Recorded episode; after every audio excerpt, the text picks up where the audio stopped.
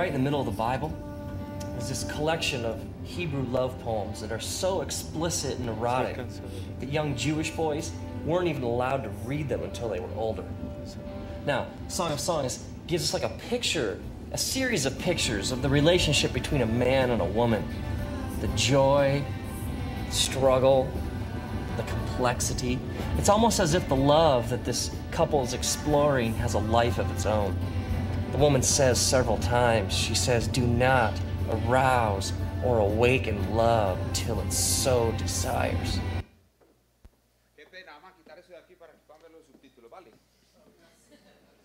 Sí, porque yo lo veo a todos para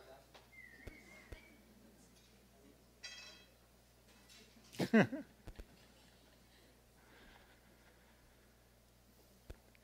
Eh, en este video vamos a ponerle harto cuidado a tres palabras, rayá, ahabá y dod, que en hebreo son tres significados diferentes de amor.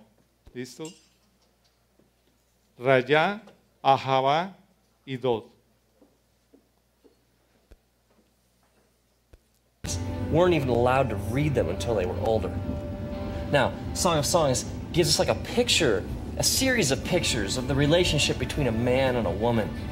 The joy, struggle, the complexity. It's almost as if the love that this couple is exploring has a life of its own. The woman says several times, she says, Do not arouse or awaken love until it so desires. It's almost as if she says, you know, whatever this is, it's so good, it's so beautiful, and we can't do anything to mess this up.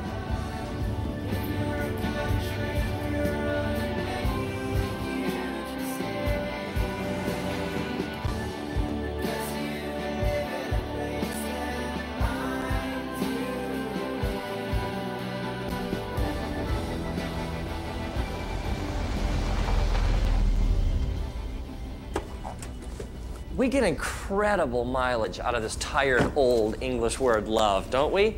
I mean, we'll tell somebody that we love them, and then in the same breath, we'll talk about how much we love a new car or a certain pair of pants. I mean, I love my wife, and I, I also love tacos. Now, we have to keep in mind that Song of Songs was originally written in the Hebrew language, which has at least three different words for our English word love. The first word we find is the word raya. Raya would be translated literally as like friend or a companion, somebody you hang out with. We might even translate it as uh, like the word uh, soulmate. We hear people talk like this all the time. They'll say things like, you know, she's she's my best friend, or I can tell him anything. These are all expressions of raya. So we see that at the core of this relationship between these lovers, there's a friendship.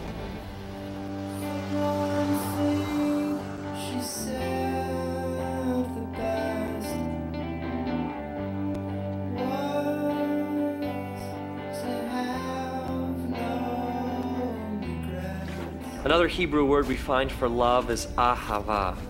Ahava is deep affection. It's that sense of desiring to be with someone so much that your heart aches. Ahava is when your mind and your heart are bent towards your lover with such passion and intensity that you can think of little else. Now, my wife and I, we were friends for four years, four years of raya, before anything more happened. And I was living in Los Angeles, and one weekend she came out to visit, so we went out for the first time.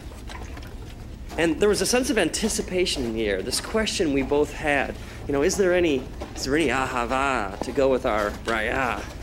I remember sitting there at this restaurant in Santa Monica, a couple blocks in from the ocean. I remember this feeling came over me that I would, I'd rather be here with her at this moment than anywhere else in the universe.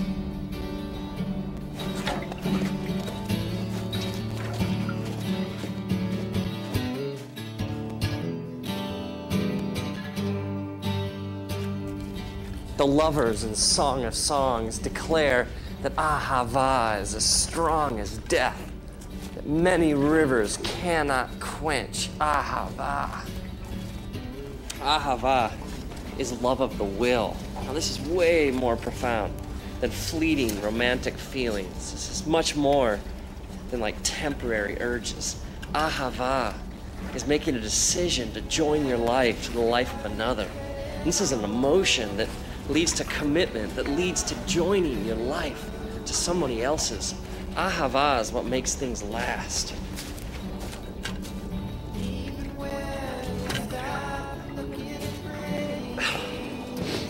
Maybe this would help. Let's think of these loves, these dimensions to a relationship as flames. Okay, first we had our Raya flame. That's like the friendship, the soulmate aspect of a relationship. And then you have your Ahava flame, which is the flame of uh, commitment and making a decision to join your life to another. But there's a third Hebrew word for love that we find in Song of Songs. It's the word dode.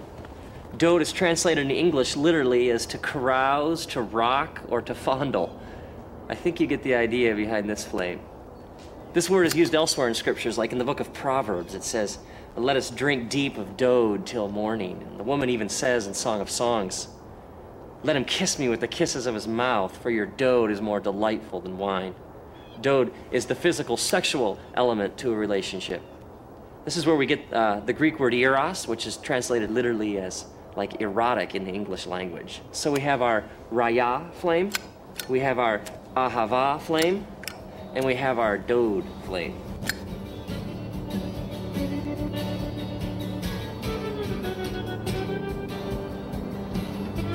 So when this man and woman come together, all these flames get combined. Now, Jesus talks about this idea of entire beings coming together. He uses the phrase one flesh to describe this connection between a man and a woman. Now, this one flesh is way more than just a physical act. I mean, it's emotions, it's hearts, it's minds, it's experiences, it's the mingling of souls.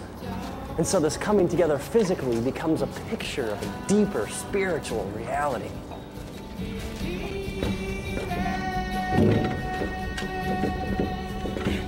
So, Jesus teaches us that sex is ultimately a spiritual act. And that something so beautiful, something so powerful, was meant to endure forever.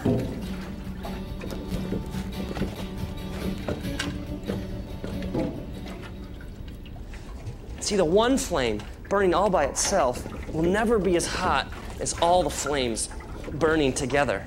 I mean, we were created for all the flames to burn as one. I mean, think about all the ways that we mess this up. I mean, take an affair for an example. An affair is two people sharing the dode flame, but without any of the other flames. Without the raya or the ahava. I mean, there's no friendship, there's no commitment, there's no loyalty, no sacrifice. And I mean, there's dode, but there's no raya or ahava. It's two people trying from this one flame, the dode flame, to get all the heat of the three flames burning together. I mean, no wonder it leaves a person empty and unfulfilled. We were created for so much more. And so the person keeps coming back to this one flame over and over again, and yet it never truly satisfies. It can't. Or how about the couple who have been married for years and they're still together? There's still some commitment. I mean, there's still some ahava, but let's be honest, there's not much else. There's no friendship, there's no sex. And they neglect the flames, and eventually they flicker and they fade and they go out.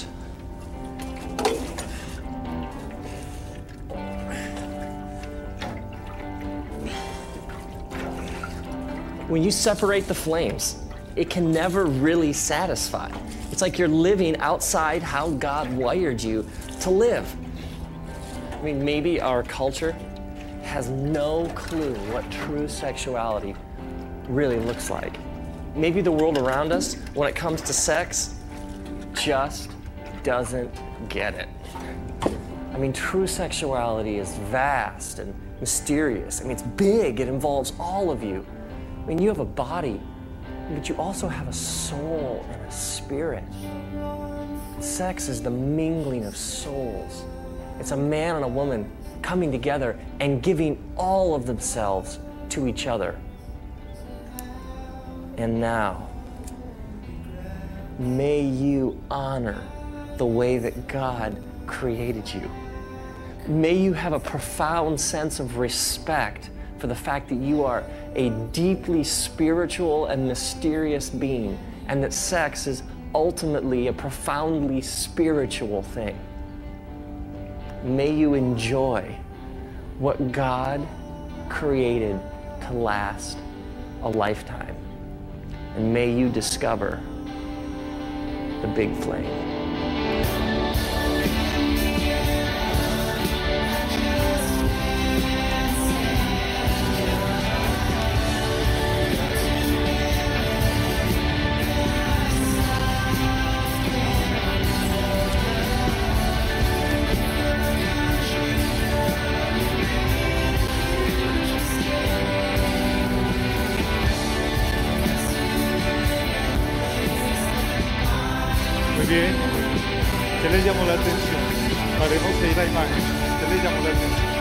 ¿Qué es rayá?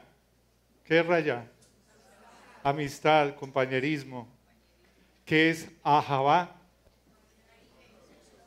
Es entrega, es amor sacrificial, es compromiso, es amor por decisión. ¿Y qué es dod? Dod es pasión. Dod es contacto físico. Dod es erotismo. Ahora, ¿qué sucede cuando en una relación hay dod, pero no hay ahabá ni hay rayá? ¿Qué pasa? A ver, a alcen la mano para poder escuchar. ¿Qué pasa cuando hay dod, pero no hay rayá ni hay ahabá? ¿Perdón? ¿Qué tipo de vacíos? ¿Por qué? Muy bien, siente solamente placer, se acabó el placer y no hay nada más. Muy bien, gracias. ¿Qué más? ¿Qué más si hay dos, pero no hay jajabá ni raya? Dale. ¿Ahí es qué? Desamor. Muy bien, gracias. ¿Qué más? ¿Por qué vacío? No hay compromiso, ni amistad, ni entrega. Muy bien, dale, tú. Muy bien, disfuncional fuera de la cama. ¿Allá? ¿Hay qué? Desorden. Muy bien. Ahora, ¿qué pasa si hay ajabá, es decir, un compromiso, hay un pacto, hay un amor sacrificial, pero ya no hay rayá? Ya no hay rayá. ¿Qué es rayá? Amistad, confianza, honestidad, libertad. ¿Qué pasa? ¿Por qué se acaba?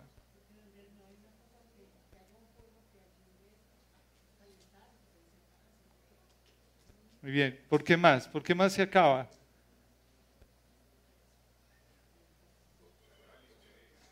¿Por qué?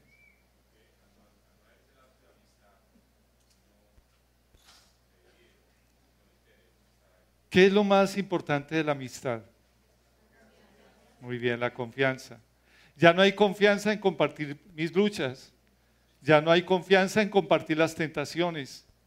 Ya no hay confianza en compartir el fracaso.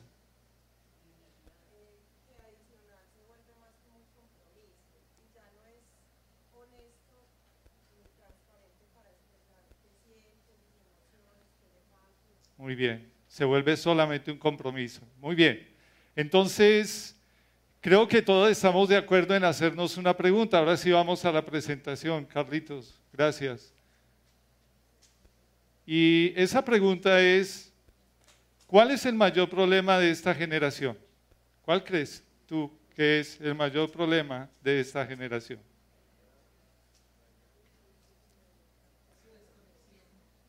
¿Es sexual el mayor problema de esta generación? No. En mi generación, en la generación que me precedió, el mayor problema era la ignorancia respecto de la sexualidad. La sexualidad era tratada de una manera mojigata.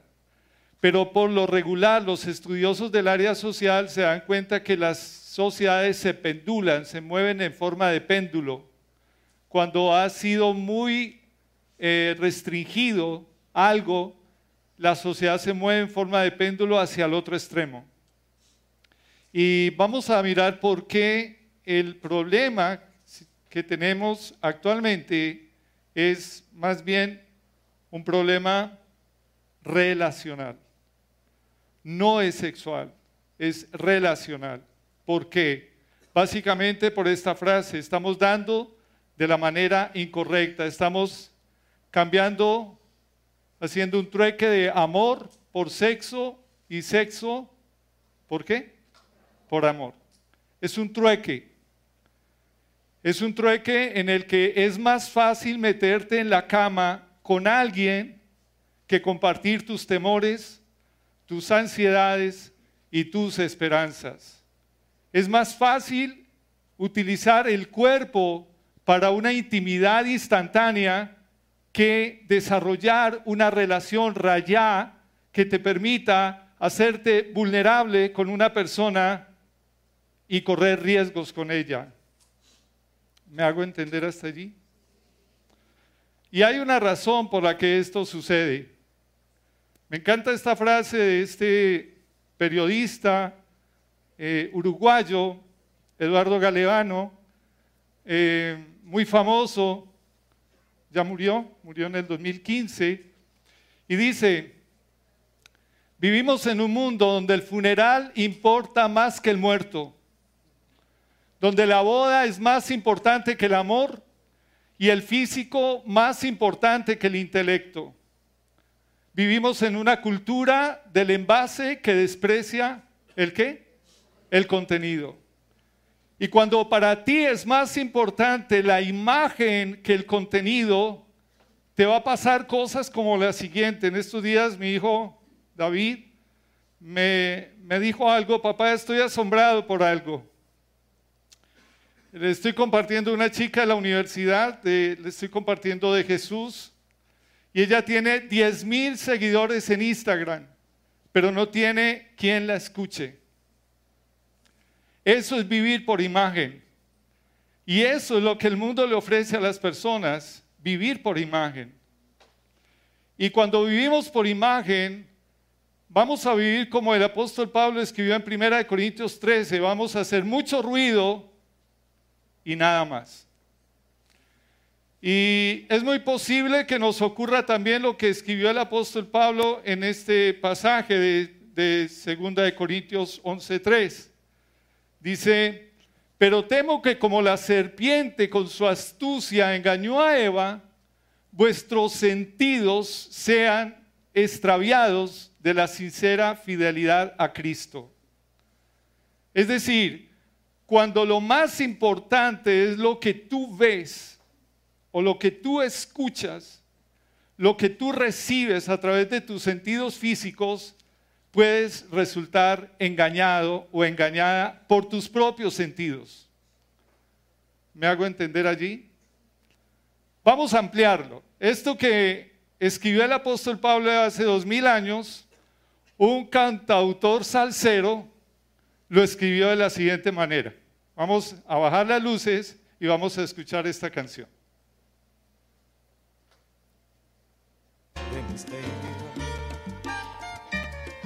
Cuando ella llega siempre suelo perder el control.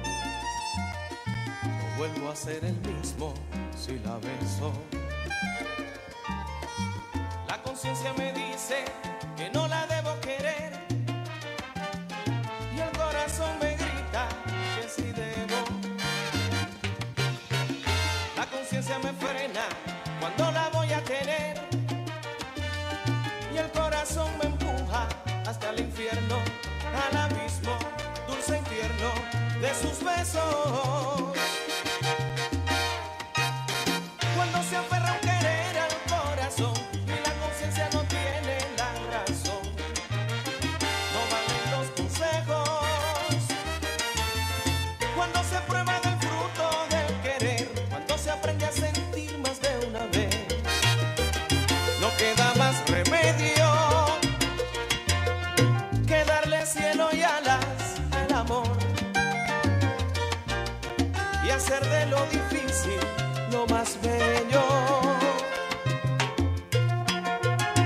¿Quién no ha bailado esa canción?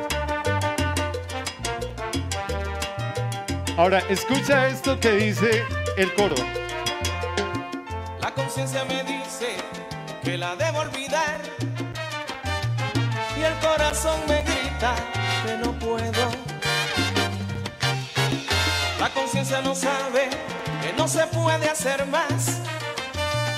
Cuando te vuelves preso de unos besos, de un te quiero, deseo, del corazón. Cuando se aferra un querer al corazón y la conciencia no tiene la razón. No valen los consejos.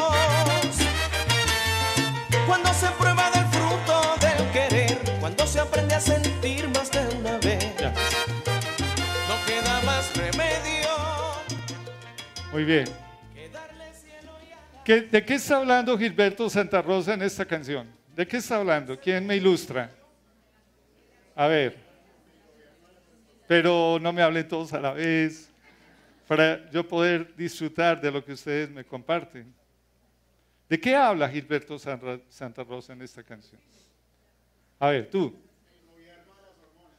El gobierno de las hormonas. Muy bien. ¿Qué más? A ver, dale. Bueno, hablemos de eso, de la conciencia del corazón. ¿Por qué Dios pondría conciencia en nosotros? Es decir, ¿por qué no vivimos solamente por instinto, por ejemplo? ¿Por qué no vivimos solamente por emociones? ¿Por qué? Protegernos. Muy bien, ¿protegernos de qué?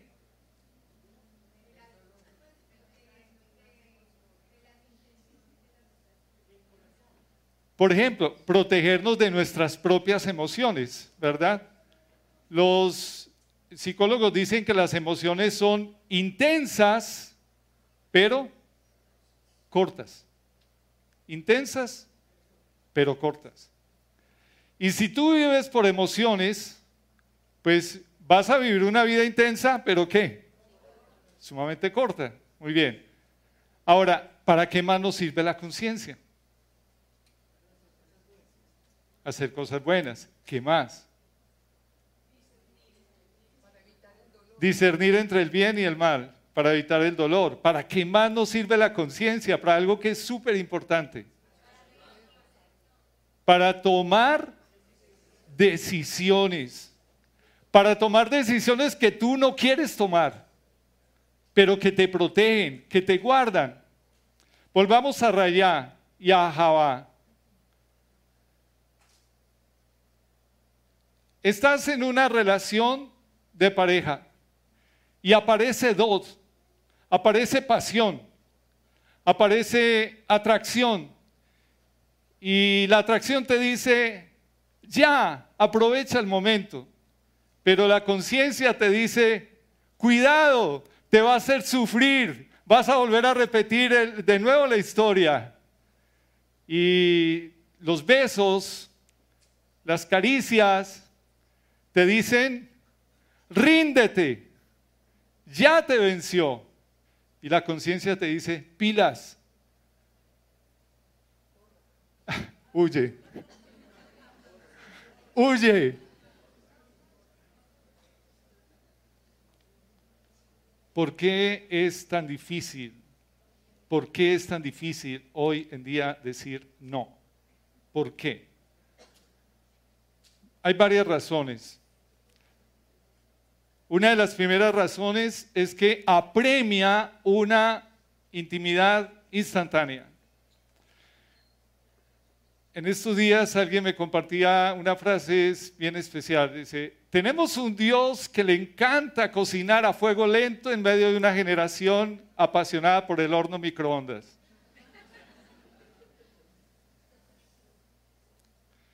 Nosotros queremos una, una intimidad que instantánea. Nosotros queremos algo rápido, profundo, intenso y duradero.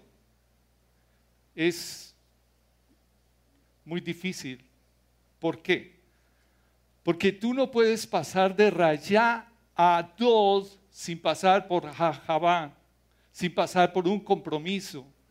Es más, tú puedes adoptar el compromiso, tú puedes usar tu cuerpo como un parachoques de la intimidad sexual, pero si no hay rayá, ese dot se acaba, ese dot se manipula, ese dot se utiliza, ese dot simplemente se muere, se muere. ¿Por qué? Porque no hay confianza, porque no hay compañerismo. El asunto es este. El problema es que el sexo no produce compañerismo. El sexo refleja el compañerismo. No lo produce, lo refleja. Es decir, incluso en los matrimonios, cuando la pasión sexual mengua, tiene que haber un proceso, una estrategia a través de la cual recuperan el compañerismo. Una de las recomendaciones es poder acariciarse sin tener coito, poder escucharse, poder escucharse sin pelear, poder compartir un tiempo como el que compartían cuando apenas eran novios. Porque la base de ese, esos tres tipos de llama es rayá. ¿Me estoy haciendo entender? El sexo no produce compañerismo porque tú puedes simplemente tener sexo por placer y después no importarte la persona, simplemente le usaste. El problema es que nos metemos en relaciones donde hay dos, pero no hay rayá o no hay ajabá, pensando que de alguna manera se va a solucionar y luego cosechamos las consecuencias. En Proverbios 19:3 dice, la insensatez del hombre tuerce su camino y luego contra quién se irrita su corazón? Contra Dios. Contra Dios irrita su corazón. Y esto es un dilema en nuestro caminar diario. El asunto no es sexual, el asunto es relacional. Y cuando Dios dice no forniques, lo que Dios está diciendo es, date tiempo para tener el suficiente rayá que te lleve al, al a un compromiso, a una entrega, a no dejar la puerta abierta por si nos va mal, a decidir amar sacrificialmente. Por eso la mayor amenaza que hoy tenemos es la ignorancia que tenemos los unos respecto de los otros. Porque no fuimos creados como seres autosuficientes, fuimos creados como seres complementarios. Nos complementamos los unos a los otros.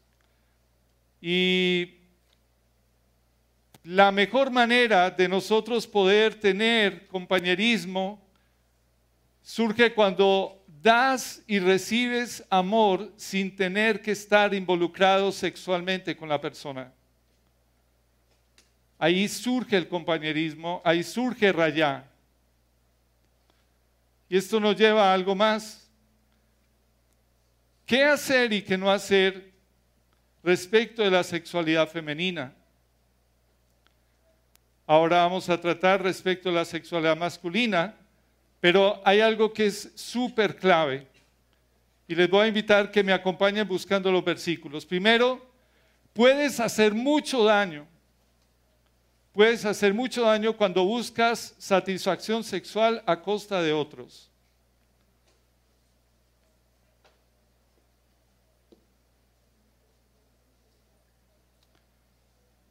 ¿Hasta qué horas tengo, perdón?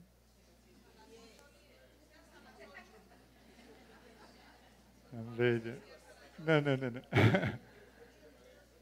¿Qué dice Mateo capítulo 7, versículo 12? Escucha esto. Mira, mira qué recomendación tan importante en la sexualidad y en cualquiera de las relaciones interpersonales. Se llama la regla de oro de las relaciones interpersonales. ¿Quién lo quiere leer en voz alta, por favor?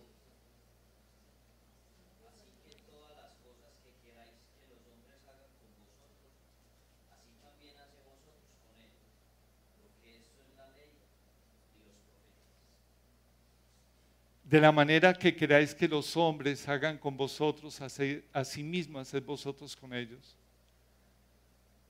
Esto dinamiza nuestra perspectiva sexual, ¿verdad? Porque si yo voy a buscar una persona simplemente para mi satisfacción sexual, yo tengo que saber que eso es lo que estoy sembrando y eso también es lo que yo voy a recoger, ¿verdad?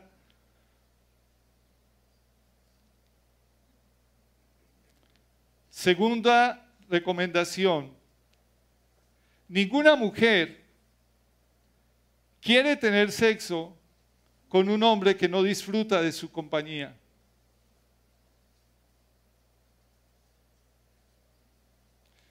¿Qué dice Isaías 54, 6? Y me voy a detener un poquito allí. Bueno, hablar de sexualidad es como decir que nos vamos a pescar a un océano. En, el video que les compartía, el, el autor dice, la sexualidad es sumamente misteriosa y profunda y amplia. Por eso es única en cada pareja. Pero Isaías 54, 6 dice, porque como a mujer abandonada y triste de espíritu te llamó Jehová, y como a la esposa de la juventud que es repudiada, dijo el Dios tuyo. Y quiero decirte que muchas mujeres han sido repudiadas aún estando casadas. Y muchas mujeres han sido abandonadas cuando se estaban entregando.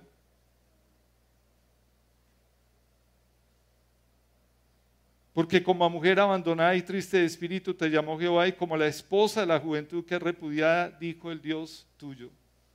¿Por qué? ¿Por qué es abandonada? ¿Por qué es repudiada? Porque ya no disfrutas tú del compañerismo de aquella mujer que se entregó por ti.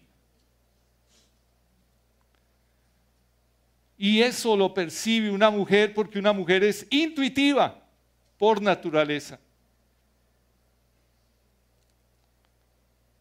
Una mujer te ve y te dice, ¿cómo estás tú? Sobre todo si es tu esposa, si es tu novia, si es tu hermana, si es tu mamá, te lee. Y ella sabe cuándo ya no disfrutas de su compañía. Y sin embargo muchos hombres quieren tener sexo con aquella mujer de la cual ya no disfruta de su compañía. Es una tragedia. De la manera que queréis que los hombres hagan con vosotros, hacer, ¿hacer qué? Mateo 12, así que todas las cosas que queráis que los hombres hagan con vosotros, así también haced vosotros con ellos, porque esto es la ley y los profetas. Tercero,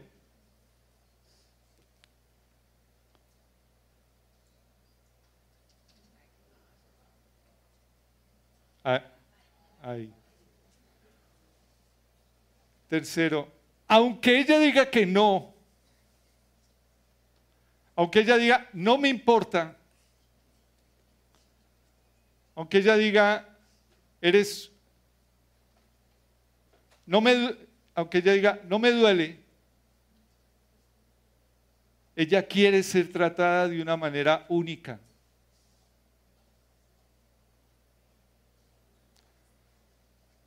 El amor romántico es un amor único hacia ella. Pues muy sencillo. Cuando una mujer se pone una blusa y llega a un lugar donde hay otras mujeres, no quiere que nadie tenga la misma blusa.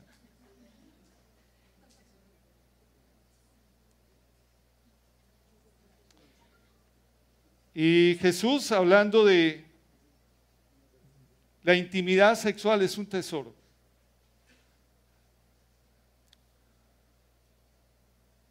Mujer, tu intimidad sexual es un tesoro. ¿Y sabes qué dijo Jesús en Mateo 7, versículo 6? No deis lo santo a los perros, ni echéis vuestras perlas delante de los cerdos, no sea que las pisoteen y se vuelvan y os despedacen. No entregues tu doz sin rayá y sin ajabá, porque te van a pisotear. No deis lo santo a los perros, ni echéis vuestras perlas delante de los cerdos, para que no se vuelvan a vosotros y os despedacen.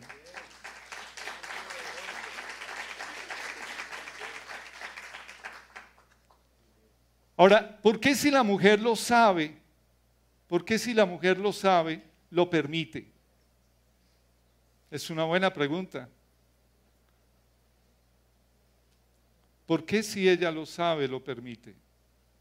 Y hay una razón. Me gusta esta imagen que viene. Ah, bueno, antes de ir a esa imagen, vamos más bien a ir allá. Esta es la razón. Me encanta esta imagen. Es la imagen de una mujer que está mirando a un hombre y que está experimentando alegría de la manera como él la mira. Pero quiero que tú medites en esta frase. Y es que culturalmente la mujer recibe validación a través del hombre que ama hasta que tiene un encuentro personal con Jesús. ¿Cuál es el primer hombre en la vida de una mujer? Su padre. Su padre. Y cuando hay un vacío de afirmación de su propio padre, lo va a buscar en un hombre donde resulte. Hasta que tiene un encuentro personal con Jesús. Ya no va a tratar de que ese vacío lo llene un hombre, sino que lo llene Jesús. Eso no significa que se vuelva mística, ni se vuelva frígida. Lo que significa es que su tanque emocional lo va a llenar Jesús y al llenarlo Jesús va a poder amar de la manera correcta. Ya no va a depender de la validación de un hombre. Ya no va a entregarse por migajas. Migajas que caen de la mesa de algún hombre tan autosuficiente que no se ha tomado la tarea de entenderla y conocerla y amarla como ella es.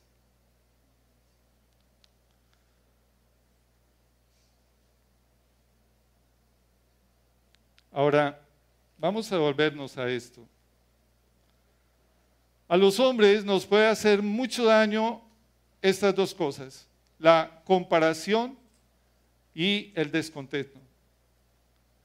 La comparación lleva a un hombre a menospreciar el tesoro que tiene a su lado.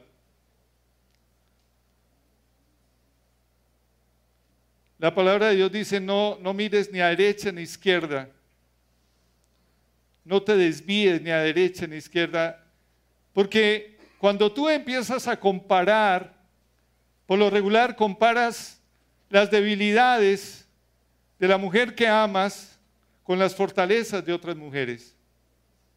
Y te haces daño y le haces daño a ella.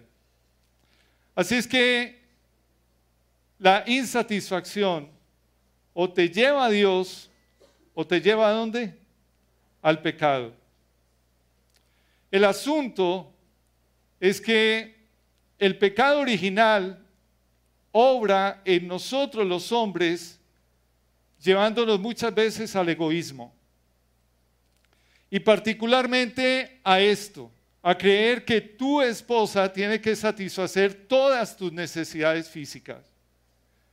Cuando realmente la sexualidad es un asunto de responsabilidad mutua, de cuidar del otro, de buscar la gratificación de ella y no solamente la mía. Por eso es importante que entendamos también cómo opera la sexualidad en el varón. ¿Cómo opera en nosotros? Mujeres, esto que les voy a decir no sé si es una buena noticia para ustedes o es una mala noticia. Pero quiero decirles que la iniciativa laboral, empresarial, intelectual en el hombre va ligada a su deseo sexual. ¿Aló? Usted quiere tener un león en la calle, lo va a tener también en su alcoba.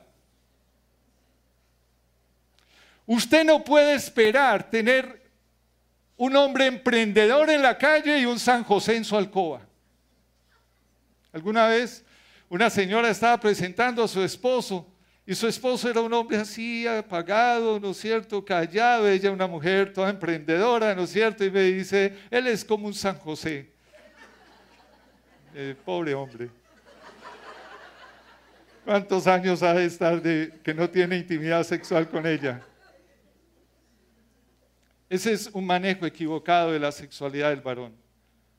Mire, muchas mu- mu- mujeres eh, les molesta el deseo sexual del hombre, pero si a usted le molesta el deseo sexual del hombre, entonces va también va a tener que tomar la decisión de decirle, bueno, entonces, como no puedes estar sexualmente conmigo, entonces tampoco seas emprendedor en los negocios.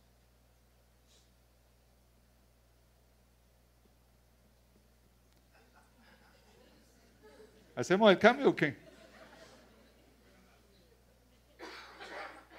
Va ligado. ¿Dónde lo puedes ver? Lea el libro de Ruth. En el libro de Ruth,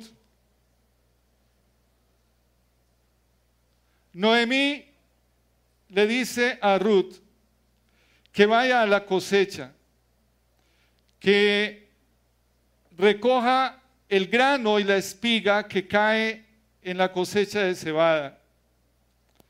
Booz, que era el dueño del campo, se da cuenta que ella es una mujer que no es hebrea, sino que era moabita, del pueblo de Moab. La bendice y le dice, no tienes que irte a recoger en ningún otro campo, recoge aquí. Porque la tradición hebrea cuando se recogía la cosecha se dejaba caer algo para los huérfanos y las viudas.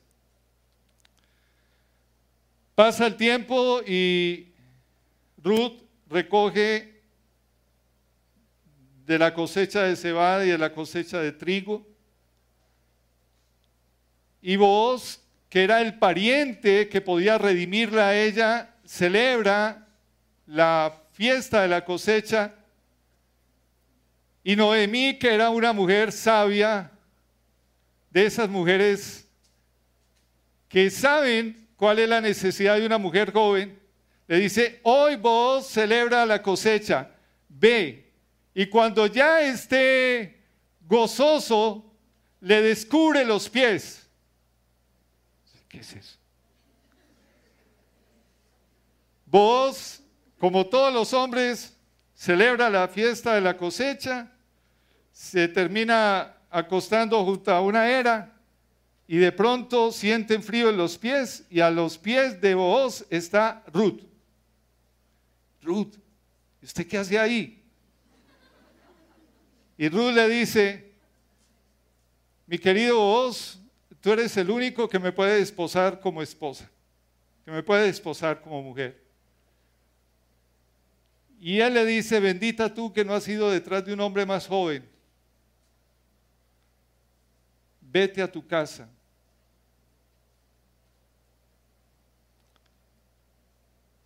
Toma su, su manto, coloca trigo, le dice, llévalo a Noemí.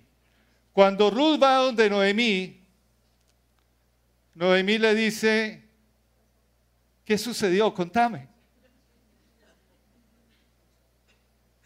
Y Noemí le dice algo muy especial. Le dice, ahora que él ya sabe que él te puede desposar, deja que Él se encargue.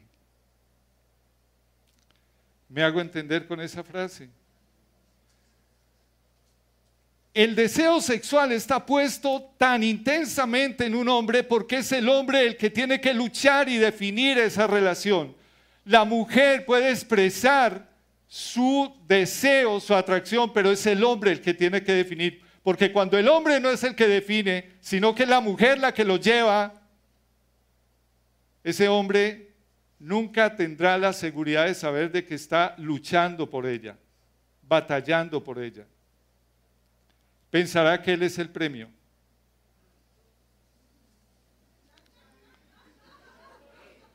¿Me hago entender?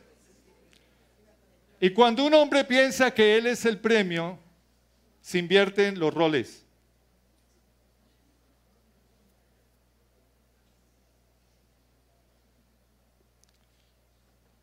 La, Biblia nos enseña eh, en este versículo algo muy clave. Dice que como ciudad, derriba- como ciudad derribada y sin muro es el hombre en el que cuyo espíritu no tiene que rienda. Es decir, la sexualidad en el hombre forma su carácter. Nosotros necesitamos, los hombres necesitamos, durante la etapa de la adolescencia y de la juventud, de ser adultos jóvenes, aprender a tener dominio propio en el área sexual. Porque el dominio propio en el área sexual de un hombre es un motor que lo saca adelante o lo hunde.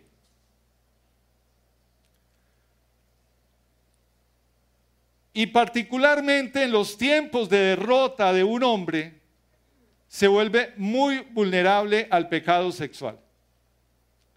Los tiempos de derrota, los tiempos de fragilidad en un hombre lo hacen vulnerable al pecado sexual. ¿Y qué es lo que necesita ese hombre en ese tiempo? Necesita de su esposa, ¿qué necesita? Aceptación y apoyo. Necesita saber que él es valioso no por lo que él hace por ella, sino por lo que él es. Y tercero, el área sexual en un hombre implica también lo que va a sembrar en su vida. Puede sembrar victoria o puede sembrar vergüenza. Y quiero leerle este versículo. Dice, más el que comete adulterio es que falto de entendimiento. Heridas y qué más? Y vergüenza hallará y su afrenta nunca será borrada. El deseo sexual en un hombre es un don maravilloso, pero es un fuego que tiene que ser encendido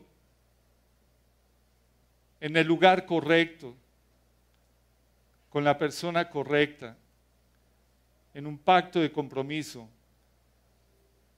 y en una decisión de honrar a Dios con su vida. Y quiero terminar con esto. La gratificación instantánea es un pobre sustituto de la intimidad. ¿Por qué? Porque rompe la continuidad de una relación. No hay ninguna relación de pareja que pueda sostenerse cuando un hombre o una mujer está cayendo en pornografía. Hoy tenemos algo que se llama la feminización del varón y la masculinización de la mujer.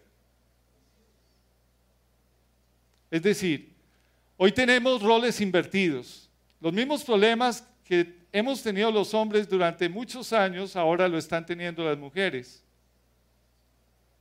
Porque ellas están cayendo en pornografía como muchos hombres habíamos caído.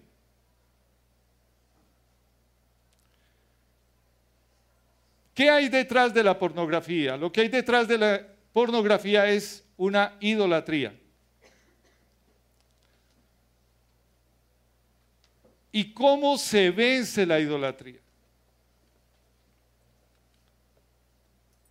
El Salmo 81 nos enseña cómo romper con la idolatría.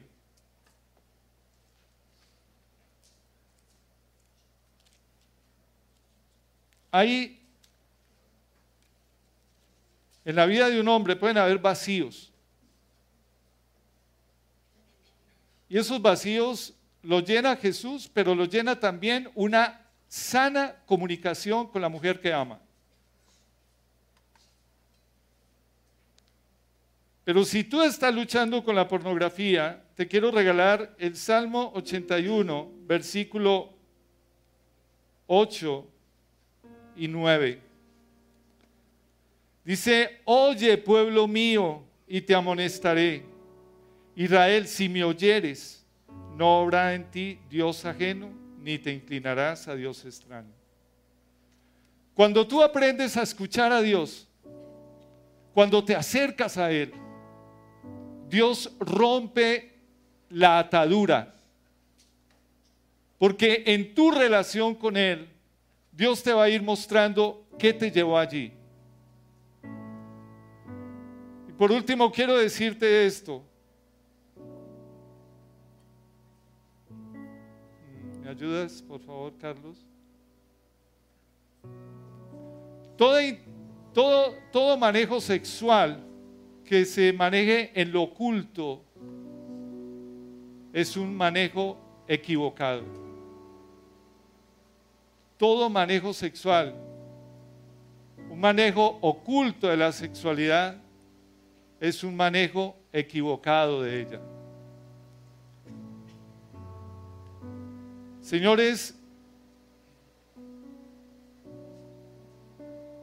sexualidad en el diseño original de Dios es Rayá, Ahabá y Dod. Nunca pretendas el Dod sin el Rayá y sin el Ahabá, porque te harás daño y harás daño a otros.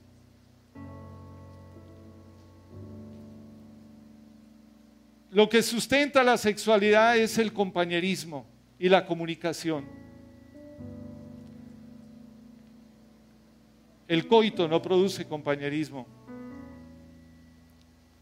ni tampoco amor. Porque entonces, si tú te acostaras por placer, amarías a esa persona de por vida. Y no es así. Mujer, tu mayor desafío es aprender a depender de la validación de Jesús en tu vida. Jesús es quien te valida. Porque como a mujer, ¿a mujer qué? ¿Recuerdan? Isaías 54, 6. Porque como a mujer abandonada y triste de espíritu te llamó Jehová y como la esposa de la juventud que es repudiada, dijo el Dios tuyo.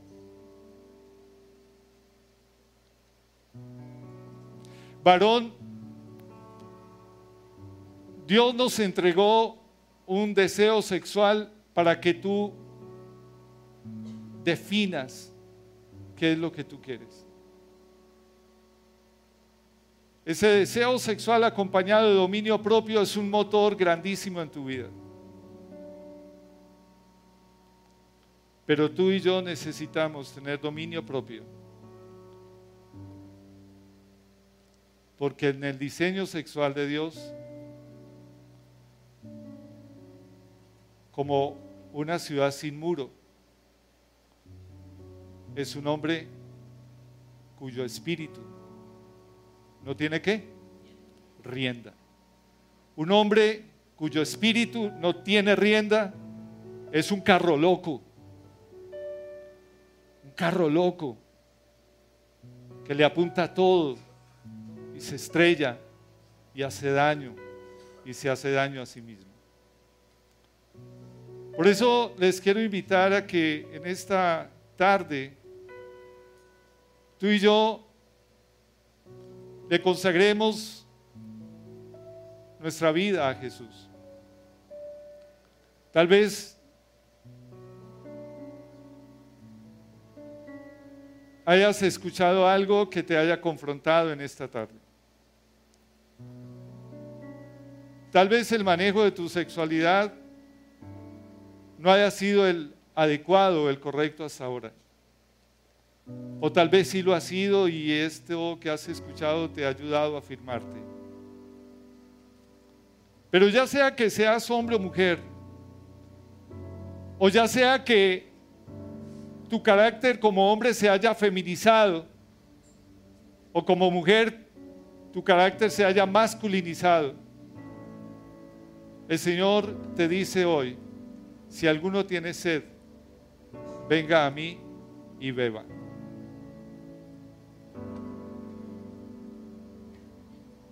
Si bebes de ese pozo del cual has estado bebiendo, volverás a tener sed. Si tu pozo ha sido la pornografía, si tu pozo ha sido el adulterio, si tu pozo ha sido la fornicación, si tu pozo ha sido el egoísmo de buscar a una persona para gratificarte sexualmente, sin importarte ella o él, tal vez es tiempo de que tú le creas al Señor y le digas, Señor, yo quiero beber de esa agua para no tener sed jamás. Eso fue lo que le dijo la mujer de Samaria a Jesús. Cuando Jesús la confrontó, ella le dijo, dame de esa agua para que yo no tenga sed ni venga aquí a buscarla.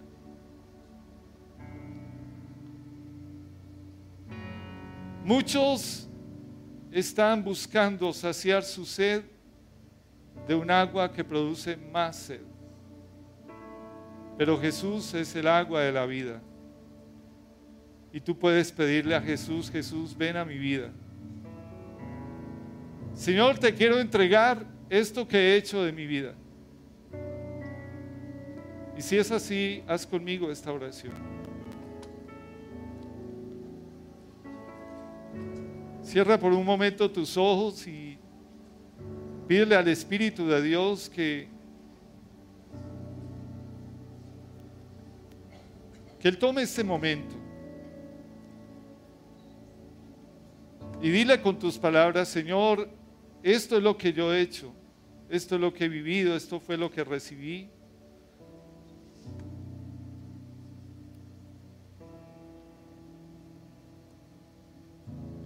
La palabra de Dios dice que Jesús está a la puerta y llama. Él dice, he aquí yo estoy a la puerta y llamo. Si alguno oye mi voz y abre la puerta, entraré a Él, cenaré con Él y Él conmigo.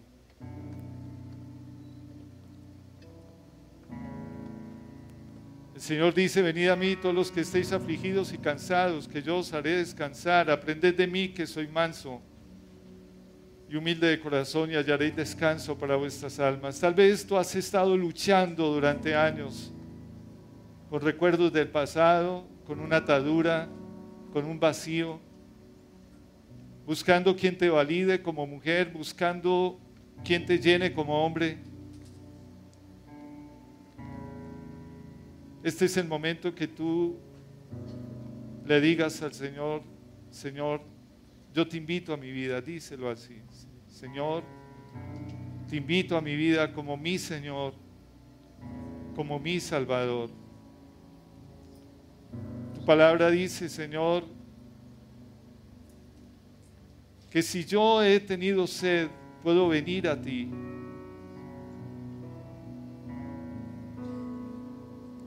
Que si yo tengo carencias, puedo venir a ti.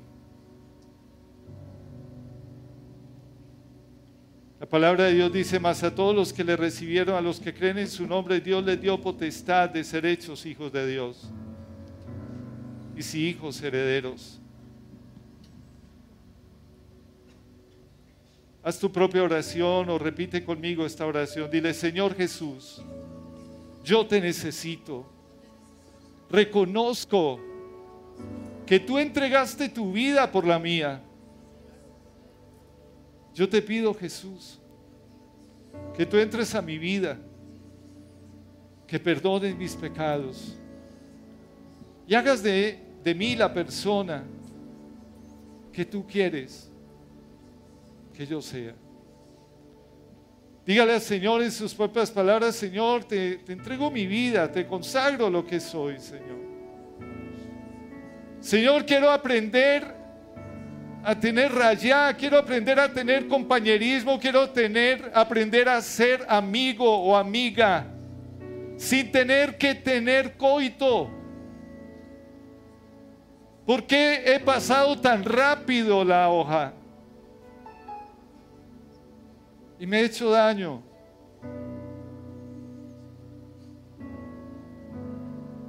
Señor, quiero vivir el Ahabá. Quiero aprender lo que significa un amor de pacto. Lo que significa la decisión de amar, de entregarme.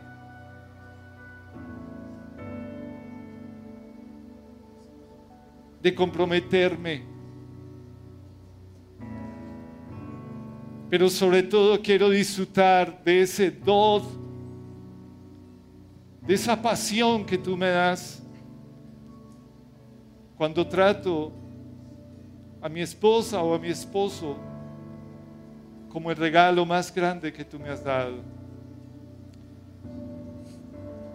Padre, gracias, porque mi sexualidad es un regalo de Dios, es una bendición tuya, Señor, y así lo quiero seguir disfrutando. Ahora yo te invito a que allí donde tú estás, tú y yo nos pongamos de pie y vamos a adorar a Dios. Vamos a decirle, Señor, tú cambias el lamento en baile y la tristeza en alegría. Y mi sexualidad es un regalo de Dios. Es una bendición de Dios. Para disfrutarla, Señor, con mi esposa o con mi esposo. Adoremos a Dios.